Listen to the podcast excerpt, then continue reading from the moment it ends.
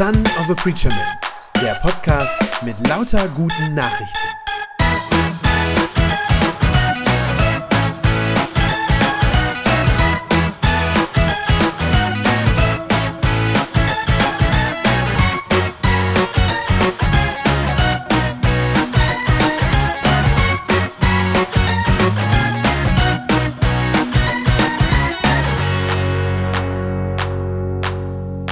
Heute ist dann auch ganz offiziell der erste Sonntag in der Passionszeit.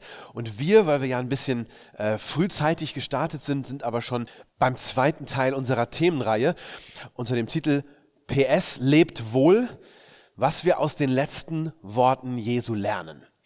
Erinnert euch, beim letzten Mal, da war die Frage, wie können wir wohl leben, also ne, ich habe gesagt, das ist so ein bisschen eine altmodische Formulierung, wohl leben im Sinne von gut leben, als Nachfolger von Jesus Christus.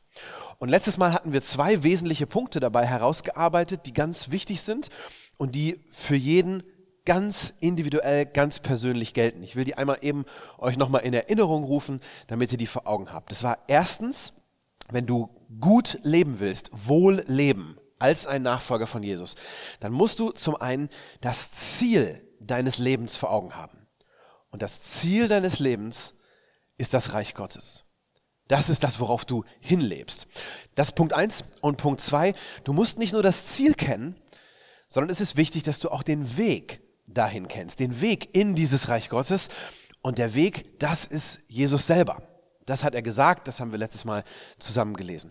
Diese beiden Punkte sind wirklich für jeden Christen zentral. Wie gesagt, individuell, ganz persönlich. Dass ich weiß, erstens Ziel meines Lebens ist es, nach, nach Hause zu kommen zu Gott und zweitens, der Weg dorthin ist Jesus. Ja, der an meiner Stelle am Kreuz gestorben ist, meine Sünde getragen hat und deshalb kann ich zu Gott nach Hause kommen. Aber heute gucken wir ein bisschen auf ein anderes Thema. Heute geht es um die Zeit oder spricht Jesus mit seinen Jüngern über die Zeit, bevor sie in das Reich Gottes kommen. Also, wie gesagt, letztes Mal war so der Blick nach vorne auf das Reich Gottes und heute geht es um den Zeitraum bis dahin. Ja, man könnte es so sagen, Jesus zoomt sozusagen thematisch ran an das Leben der Jünger hier auf der Erde. Wenn er nicht mehr leibhaftig bei ihnen ist und sie aber immer noch hier auf der Erde leben. Und vor allem geht es dabei ihm um eine Frage. Es geht um die Frage, wie können die Jünger gut, wohl miteinander leben ja, miteinander leben. Das heißt, es verschiebt sich so ein bisschen der Fokus jetzt vom Einzelnen. Beim letzten Mal ging es darum, was muss ich wissen, ich persönlich als einzelner Christ. Und jetzt geht es um die Jesus-Gemeinschaft als Ganzes. Der Text, den wir eben gehört haben, mit dem Weinstock und den Reben, das ist ja ein sehr, sehr bekannter Text. Und ganz oft wird der auch individualistisch ausgelegt. Ich gebe zu, ich habe das auch schon mal gemacht in einer Predigt. Ja, dann wird gesagt, dieses Bleiben, ja, die Weinreben am Weinstock, das bedeutet eben, du sollst an Jesus dranbleiben. Also du persönlich, du sollst an Jesus dranbleiben. Aber hier in dem Text, das werden wir gleich sehen und ich werde euch das zeigen, geht es eigentlich um die Gruppe. Ja, es geht nicht um den einzelnen Jünger. Es geht um die Gruppe, es geht um die Jünger gemeinsam. Man sieht das schon allein daran, dass der ganze Abschnitt, die ganzen 17 Verse, durchgängig im Plural geschrieben sind. Und das Thema in diesem Abschnitt ist die Liebe. Und die Liebe ist natürlich ein Beziehungsgeschehen, das ist uns allen völlig klar. Ja, es gibt nicht Liebe für mich alleine, für mich persönlich, individuell. Also schon daran seht ihr, es geht um die Gruppe und es geht um gelebte Beziehungen. Ihr habt es sicherlich noch vor Augen. Beim letzten Mal, wir hatten das gesehen, dieses Gespräch oder diese Rede, die Jesus an die Jünger hält, die findet statt, als sie das letzte Mal zusammen gegessen haben. Und jetzt sind wir ein Kapitel weiter, Kapitel 15. Jetzt ist es so, die Gruppe ist inzwischen vom Essen aufgestanden, das wird am Ende von Kapitel 14 erzählt, und sie sind jetzt auf dem Weg äh, zu einem Garten, ein Garten, den Jesus gerne mochte. Und wir können uns das so vorstellen, oder ich stelle es mir so vor, wie sie gemeinsam durch das abendliche Jerusalem ziehen. Es ist alles dunkel, die Leute sind alle zu Hause, sitzen auch beim Abendessen. Und vielleicht kommen sie auf dem Weg ähm, durch, das Abend, durch die abendliche Stadt, vielleicht kommen sie auch an ein paar Weinstöcken vorbei, die irgendwo in einem Garten wachsen. Und Jesus sieht diese Weinstöcke, so stelle ich mir das jedenfalls vor, steht da nicht, aber so stelle ich mir das vor. Jesus sieht die Weinstöcke und er nutzt das. Er nutzt das, um mit seinen Jüngern darüber zu reden, wie sie zusammenleben sollen. Als Jesus-Gemeinschaft, wie sie als Gemeinschaft ihn repräsentieren sollen. Eine Sache ist dabei wichtig zu wissen, warum der Weinstock? Der Weinstock ist ein bekanntes Bild aus dem Alten Testament und da steht er immer für das Volk Israel. Kommt an vielen Stellen vor. Ich habe euch einen Bibelvers mitgebracht, den seht ihr jetzt hier vorne. Psalm 80, Vers 9. Da steht, einen Weinstock grubst du in Ägypten aus, also wird zu Gott gesagt, du grubst ihn in Ägypten aus und du vertriebst ganze Völker und pflanztest ihn wieder ein. Das ist ein Bild, eine Metapher für das Volk Israel.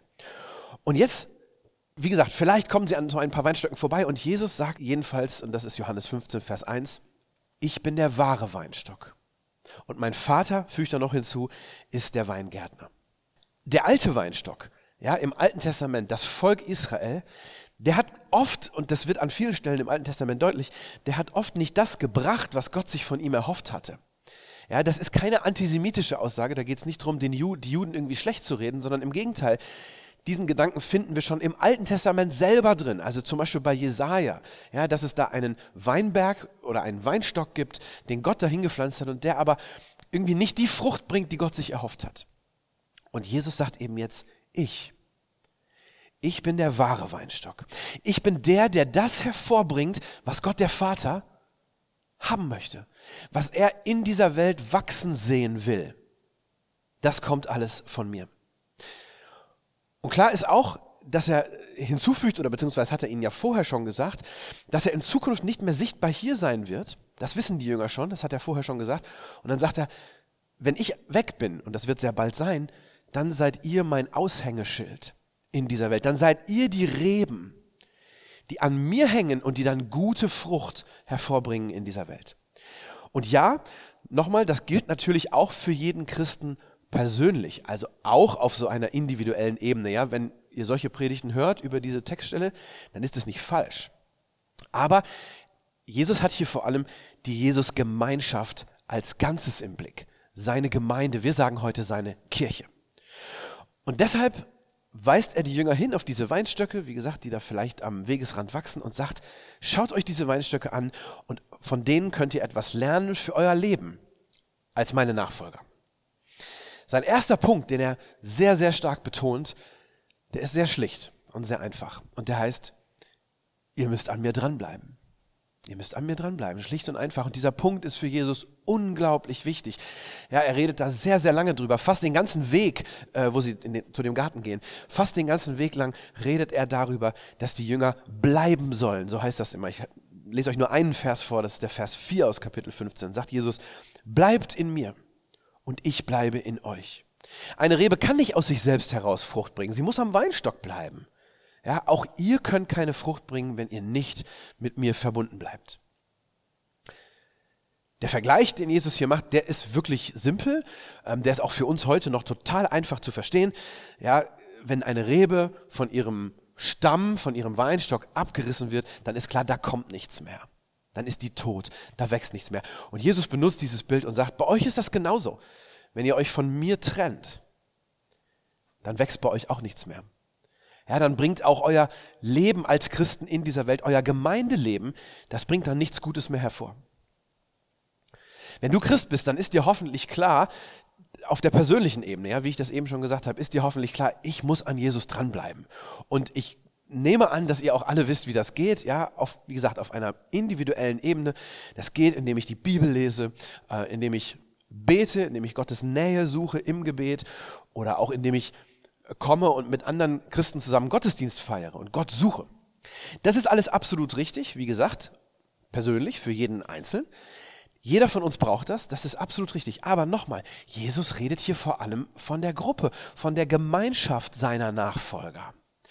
Das heißt, wenn wir uns das klar machen, zusammen als Gruppe sollen sie an ihm dranbleiben. Zusammen sollen sie an ihm dranbleiben. Und dann sagt er ihnen, wie das geht. Ich lese das vor, das ähm, sind aus dem Kapitel 15 die Verse 9 bis 10 und noch der Vers 12. Da sagt Jesus zu seinen Jüngern, ich habe euch genauso geliebt, wie der Vater mich geliebt hat. Bleibt in meiner Liebe. Ja, ihr seht wieder dieses Bleiben. Ihr bleibt darin, sagt er jetzt, wenn ihr meinen Anweisungen folgt. Ja, auch ich habe immer die Weisungen meines Vaters befolgt und ich bleibe in seiner Liebe. Und meine Weisung an euch lautet, liebt einander, so wie ich euch geliebt habe. Das ist sehr schlicht und sehr einfach. Auch das für jeden leicht einzusehen und zu verstehen. An Jesus bleiben heißt in allererster Linie, aus seiner Sicht, dass wir ihm gehorchen. Ja, dass wir ihm gehorchen. Wir sollen als Christen in dieser Welt, wir sollen das tun, was er gelehrt hat. Wir sollen das weitersagen, was er gesagt hat. Wir sollen das nachmachen, was er uns gezeigt hat. Wir sollen leben, so wie er gelebt hat. Und das oberste Kriterium dabei, das habt ihr gehört in diesem Abschnitt, ist seine Liebe. Seine Liebe. Die sollen wir uns vor allen anderen Dingen zum Vorbild nehmen. Ja, die sollen wir untereinander leben. Diese Liebe Jesu, die sollen wir praktisch in die Tat umsetzen, hier in der Gemeinde. Ich weiß, das ist nicht immer einfach. Ist mir total klar, fällt mir auch nicht immer leicht. Manchmal ist es so, dass man auch in der eigenen Gemeinde ähm, Leute einfach unsympathisch findet. Ja, das kann mal sein. Auch unter Christen finden wir uns manchmal unsympathisch. Aber eben, dann ist es die Aufgabe, diesem Menschen trotzdem so freundlich wie nur möglich zu begegnen. Dass ich mir Mühe gebe, so freundlich, so zuvorkommend wie möglich zu sein. Manchmal ist es auch so, dass äh, Menschen in der christlichen Gemeinde sich falsch verhalten. Das gibt es ja auch. Manchmal verhalten sich Leute so, ja, dass man nicht drum herum kommt, sie zu ermahnen oder sie zurechtzuweisen und sagen, hör mal, das war nicht okay. Ja, und auch dann, wir sollen das in Liebe tun. Dann muss man das eben so machen, dass dieser Mensch überhaupt die Chance hat, das auch anzunehmen, dass er sich nicht in Bausch und Bogen verdammt fühlt und trotzdem ja, das ankommt, was wichtig ist. Gerade in diesen Fällen, ich habe jetzt nur zwei genannt, ja, äh, gerade in diesen Fällen ist Liebe eben kein Gefühl. Das ist nichts Emotionales, sondern das ist eine Entscheidung, die ich fälle. Liebe ist eine Entscheidung. Die Entscheidung darüber, wie ich mich verhalte. Und dazu fordert uns Jesus heraus. Ich weiß nicht, ob jemand von euch diese äh, Star Wars Serie The Mandalorian geguckt hat. Ähm, ich fand die ziemlich cool, habe die gerne geschaut. Das ist eine, eine, so, eine, so eine relativ kurze Fernsehserie, da geht es um das Volk der Mandalorianer. Also ist so, eine erfundenes, so ein erfundenes Volk im Star Wars-Universum. Und die Mandalorianer, die haben sehr, sehr strenge Regeln, nach denen die leben. Ja, das ist so eine Art Ehrenkodex, der eigentlich ihr ganzes Leben regelt. Und diesen Kodex, den nennen sie ganz schlicht The Way. Ja, der Weg. So, so heißt das. Und immer wenn sie eine schwierige Entscheidung treffen müssen, was in der Serie natürlich ständig vorkommt, dann rufen sie sich immer diesen Ehrenkodex in Erinnerung und dann sagen sie sich selber, this is the way. Ja, das ist der Weg. Und ich glaube, was Jesus hier seinen Jüngern sagt, das ist unser Ehrenkodex. Für uns als Christen. Johannes 15, Vers 17. Ich befehle euch, einander zu lieben. Super schlicht, oder? Ich befehle euch, einander zu lieben. This is the way. Das ist der Weg. Das heißt aber umgekehrt auch, wenn wir uns als Gemeinde bemühen, diese Liebe von Jesus zu leben, die nachzuahmen und in die Tat umzusetzen, dann sind wir auch auf dem richtigen Weg. Auf seinem Weg nämlich. Also, gegenseitige Liebe unter uns, das ist das Kriterium, ob wir als Gemeinde, ja, ob wir noch auf dem Jesusweg sind, ob wir noch in seiner Nachfolge sind. Und wenn wir das sind, dann bringt diese Jesusförmige Liebe Frucht in unserem Gemeindeleben. Davon bin ich überzeugt und das sagt Jesus hier auch. Diese Liebe, wenn wir sie leben, bringt Frucht in unserem Gemeindeleben. Denn aufrichtige Liebe, die man spüren kann, die zieht Menschen geradezu magisch an. Ich weiß nicht, ob ihr das schon mal erlebt habt. Ich war mit ich weiß gar nicht, ich war 18, 19, vielleicht auch schon 20. Da war ich Mitarbeiter auf mehreren Jugendfreizeiten, mehrfach in mehreren Jahren mitgefahren. Und ich weiß noch, das ist mehr als einmal passiert, dass auf diesen christlichen Jugendfreizeiten Jugendliche, Teenager zum Glauben an Jesus gekommen sind, weil sie gesagt haben, wow, ich habe hier zwei Wochen in den Sommerferien, zwei Wochen ganz intensiv mit euch Christen zusammengelebt. Ich bin sozusagen ganz nah an euch dran gewesen ähm, und ich habe gesehen, wie ihr Christen miteinander umgeht, wie ihr übereinander redet, wie ihr Konflikte löst und so weiter. Und das war so anders als alles, was ich jemals woanders erlebt habe. Wisst ihr was, das will ich auch. Da will ich dazugehören. Gelebte Liebe, aufrichtige gelebte Liebe, die man spüren kann, die verändert Menschen. Auf die meisten Menschen wirkt das unwiderstehlich. Ja, wenn die Atmosphäre eines, eines Ortes, an dem man kommt, wenn diese Atmosphäre von Liebe geprägt ist. Auf die meisten Menschen ist es unwiderstehlich, wenn sie in eine Gruppe hineinkommen, wo alle anderen ja von ganzem Herzen freundlich, äh, respektvoll, liebevoll miteinander umgehen. Es gibt nichts Anziehenderes, es gibt nichts Attraktiveres als aufrichtige geschwisterliche Liebe, die man auch spüren kann. Und deshalb ist das für Jesus so wahnsinnig wichtig. Deshalb betont er das so, dass wir in seiner Liebe, so sagt er das, ja, in seiner Liebe leben. Darin wandeln sozusagen, könnte man mit so einem altmodischen Wort sagen. Einfach deshalb, weil er unbedingt möchte, dass auch nach seiner Zeit auf der Erde, also wenn er nicht mehr leibhaftig äh, sichtbar da ist, dass auch dann noch Menschen dazukommen.